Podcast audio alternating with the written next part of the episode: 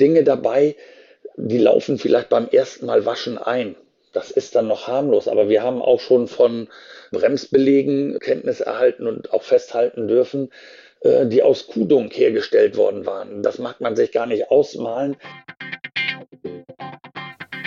Britta's Hafen Podcast. Interviews aus dem Hamburger Hafen von Britta Müller. Hallo, liebe Hörerinnen und liebe Hörer, herzlich willkommen zu Folge Nummer 14 in Britta's Hafen Podcast. Wie schön, dass Sie wieder dabei sind. Liebe Grüße an Martina Finnberg, die nach der schwarzen Gang gefragt hat. Diese Bezeichnung hat man in den 50er, 60er Jahren benutzt und zwar für die Zöllner, die an Bord der Schiffe gegangen sind. Ob der Name daher stammt, dass die Schiffe einen schwarzen Humpf hatten oder die Jacken schwarz waren, das konnten Herr Bachmann und ich nicht genau klären, aber trotzdem danke für diese Frage. Der Begriff wird aber heute nicht mehr benutzt. Trotzdem war es natürlich super, dass du danach gefragt hast, denn so sind wir ja auf das Thema Zoll gekommen und es gab so viele interessante Fragen, dass es sogar zu einer zweiten Podcast-Folge gereicht hat. Deswegen freue ich mich ganz doll, dass Herr Bachmann sich nochmal die Zeit genommen hat, um für ein paar Interviewfragen zur Verfügung zu stehen. Herzlich willkommen. Hier ist der Pressesprecher des Hauptzollamts in Hamburg, Oliver Bachmann. Moin Moin zum Zweiten. Ja, ich freue mich so, dass Sie bereit sind und nochmal mir Ihre Zeit schenken, um die weiteren Fragen zu beantworten. Ja, gerne. Herr Bachmann, könnten Sie etwas über die Arbeitszeiten beim Zoll sagen?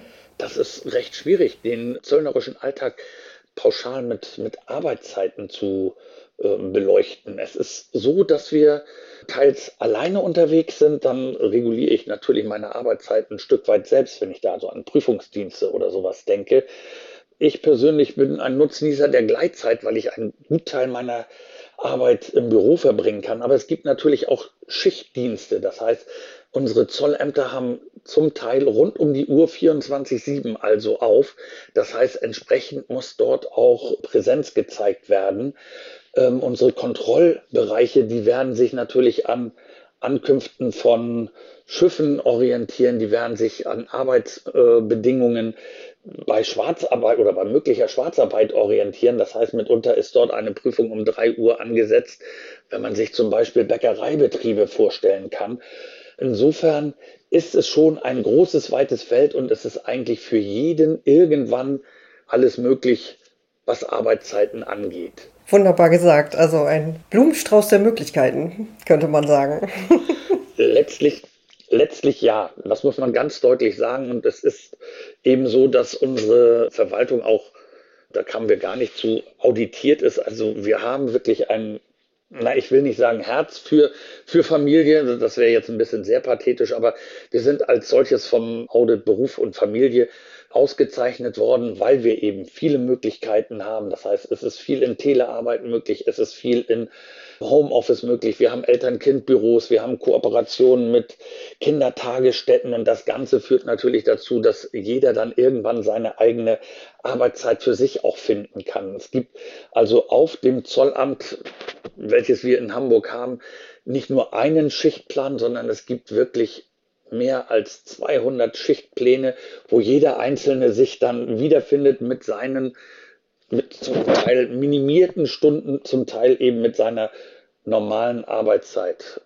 Die normale Arbeitszeit, das wäre dann so der, der Abschluss, sind 41 Stunden. Das ist das, was wir bisher wöchentlich leisten sollen, aber aufgrund der persönlichen Gegebenheiten legt das ja mitunter jeder anders für sich fest. Das war ja nochmal eine richtig interessante Information, gerade auch für Menschen, die vielleicht etwas weniger arbeiten möchten, die ein Kind haben oder zwei oder drei. Spannende Sache. So soll es sein. Also wir suchen eben auch Nachwuchskräfte und verweisen aber auch ganz gerne darauf, dass es immer mal wieder auch Stellenausschreibungen gibt für Damen und Herren mit besonderer beruflicher Qualifikation. Das wäre dann eben auf der Internetseite zoll.de zu finden.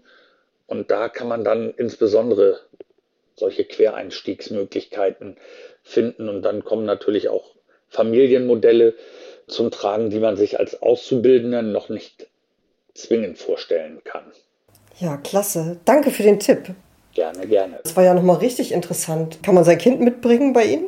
Also jetzt in den letzten Wochen und Monaten natürlich nicht mehr, aber wir haben äh, durchaus Eltern-Kind-Büros, ja. Wenn sich das nicht regulieren lässt, bestimmte Tätigkeiten ins heimische ja, Office zu verlegen, dann äh, haben wir durchaus auch die Möglichkeit, Kinder mit ins Büro nehmen zu können. Herr Bachmann, das war schon sehr, sehr spannend, das alles zu hören. Gibt es denn jetzt noch eine Frage, die Sie gerne gestellt bekommen möchten, die ich noch nicht gefragt habe? Wir hatten es zwischendurch ein Stück weit angerissen. Ich weiß nicht, wie weit man es herausarbeiten kann. An jeder sollte daran denken, dass er eigentlich tagtäglich mit dem Zoll zu tun hat. Wenn man äh, sich überlegt, was für Kleidung man trägt, wo die Waren auch elektronischer Art herkommen, die man tagtäglich benutzt, dann muss man sich im Klaren sein, dass da immer ein Zöllner drauf geschaut hat. Wenn man Früher hat man Luxusartikel gesagt, heute sind es Dinge des täglichen Gebrauchs.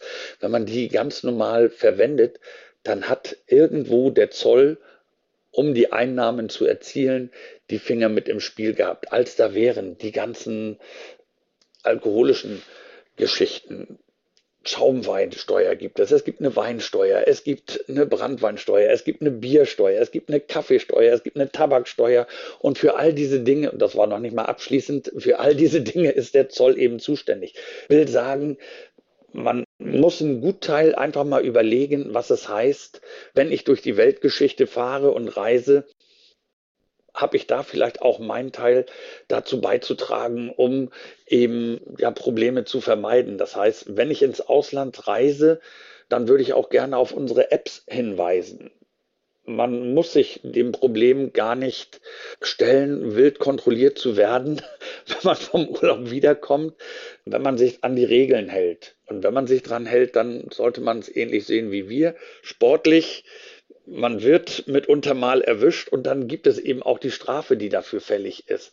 Wir können, und das ist der einzige Ansatz, den ich ein Stück weit bedauere, wir können bei der Masse der Waren, die hin und her geschoben werden, wirklich nicht alles kontrollieren.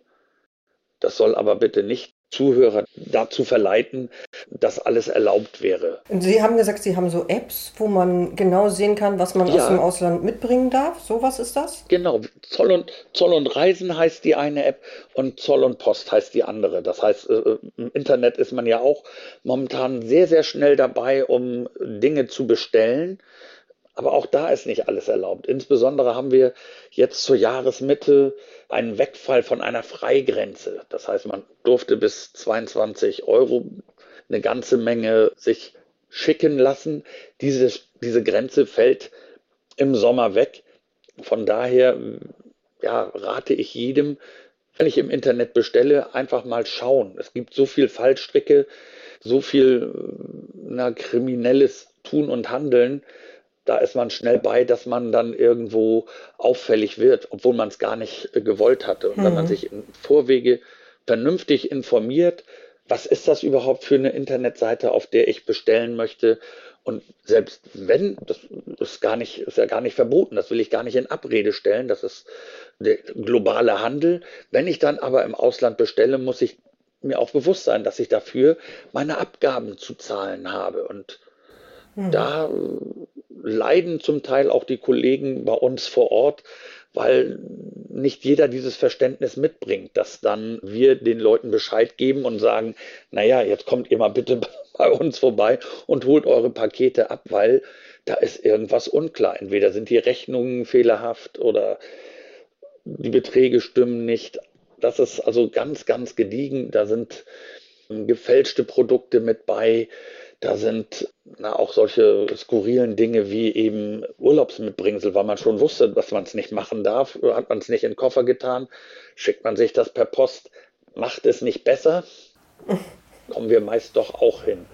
Also von daher. Ja, aber ist doch ein toller Tipp, Herr Bachmann, dass man sich vorher informieren kann. Man ist ja auch manchmal im Internet so unsicher. Soll man es bestellen? Ist das überhaupt erlaubt? Und so hat man wenigstens eine Möglichkeit, sich mal zu informieren. Ja, also da, da legen wir wirklich den Beteiligten das Ganze ans Herz, dass äh, letzten Endes ja die Unwissenheit nicht vor Strafe schützt. Das mhm. ist ja mitunter ein platter Spruch, aber hier zeigt es sich umso mehr, nur weil mhm. man sagt, ja, das, das wusste ich nicht. Ähm, ja, mhm. dann ja. muss man trotzdem seine Abgaben zahlen. Man wird die Ware in den meisten Fällen nicht mitbekommen. Ja, das hätte man alles sich ersparen können, hätte man im Vorwege sich ein bisschen darüber informiert. Ja, klasse, dass Sie uns diesen Tipp nochmal mit auf den Weg geben. Herr Bachmann, Sie hatten eben erzählt, dass es auch gefälschte Waren gibt, die hier zugeschickt werden, gefunden werden. Ich könnte mir vorstellen, das ist auch wirklich noch ein Riesenthema beim Zoll, richtig?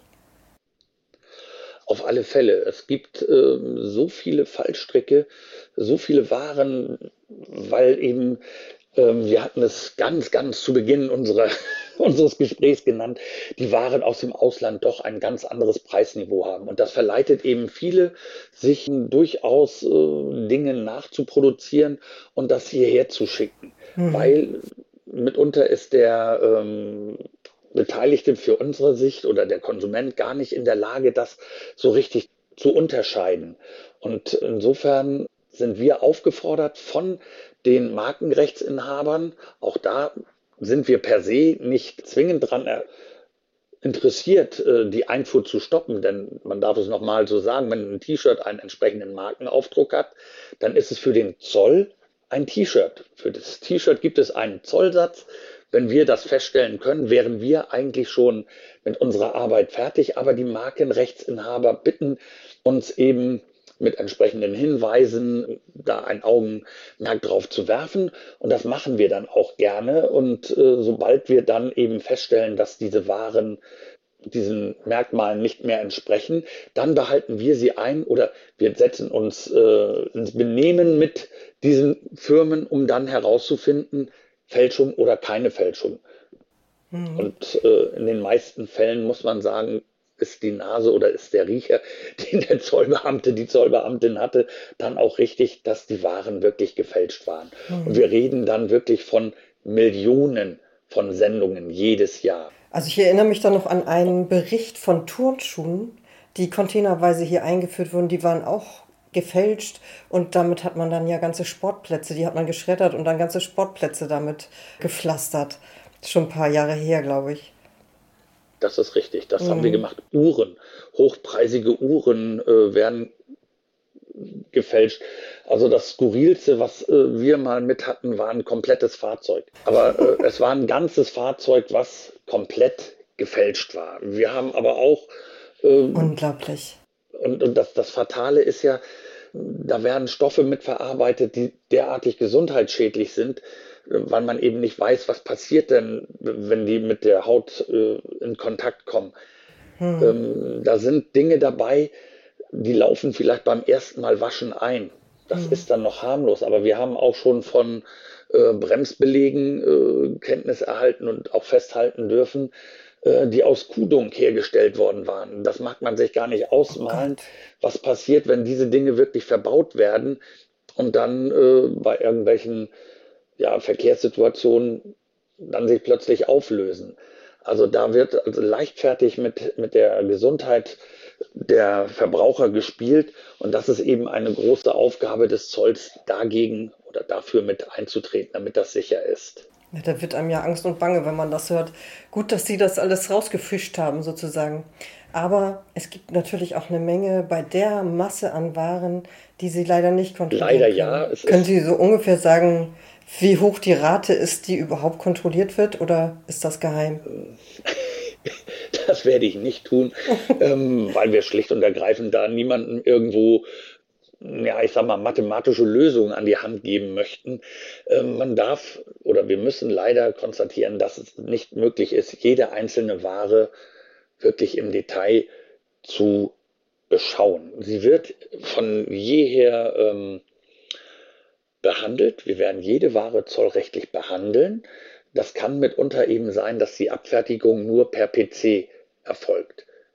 Was nicht heißt, dass wir nicht im Nachgang sogar noch nachschauen können. Das heißt, nur weil die Ware schon das eine Mal abgefertigt ist, haben wir trotz alledem die Möglichkeit, in die Betriebe noch zu gehen, in die Lagerbetriebe, um dort auch nochmal zu schauen. Das macht zum Beispiel dann eben unser Prüfungsdienst, der im Nachgang nochmal festhalten kann, puh, hier steht 120 Kartons, wir zählen die jetzt nochmal durch und jeweils sollen 10 T-Shirts drin sein und so weiter und so weiter. Insofern haben wir dann auch nochmal äh, durchaus Mittel, um die ein oder andere Quote zu erhöhen. Aber ich werde jetzt nicht genau die Quote nennen, um jemanden da ähm, mit Hilfe der Mathematik Lösungen anzubieten. Ach so.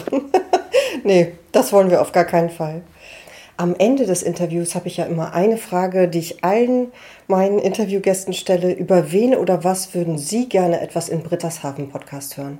Puh, das ist äh, ziemlich schwierig, weil der Hafen so vielfältig ist, weil da so viel passiert. Aber ich glaube, ich würde gerne mal was von einem äh, ich weiß gar nicht, jungen Mann, junger Frau hören, die einfach für Stadtrundgänge und solche Dinge zuständig sind. Die das einfach mal machen. Das, glaube ich, ist sehr spannend. Wo bekommen die all ihre Informationen her? Wo saugen die das alles auf? Oh, das ist ja prima. Da kenne ich ja ein paar. Hervorragend. Da freue ich mich. Ja, die lade ich auch gern mal ein. Sehr schöne Idee. Vielen Dank, Herr Bachmann. Ja, gerne. Ja, dann bleibt mir jetzt nur noch übrig, mich ganz, ganz herzlich bei Ihnen für Ihre vielen Antworten und die tollen Einblicke in die Welt des Zolls zu bedanken. Ja, ich habe zu danken, dass ich ein Stück weit den, glaube ich, doch spannenden Beruf des Zöllners ein bisschen darstellen konnte und darf mich äh, dann natürlich auch verabschieden. Tschüss, tschüss. Tschüss. Das war das Interview mit Oliver Bachmann, dem Pressesprecher des Hauptzollamts in Hamburg. In der nächsten Folge erscheint schon die 15. Folge von Britta's Hafen Podcast. Ich freue mich so darüber und ich habe mir etwas ganz Besonderes für diese Folge überlegt. Motivation für den Beruf ist in den Interviews immer wieder eine der Kernfragen. Die Motivation ist genauso unterschiedlich wie die einzelnen Menschen, die hier zu Gast waren.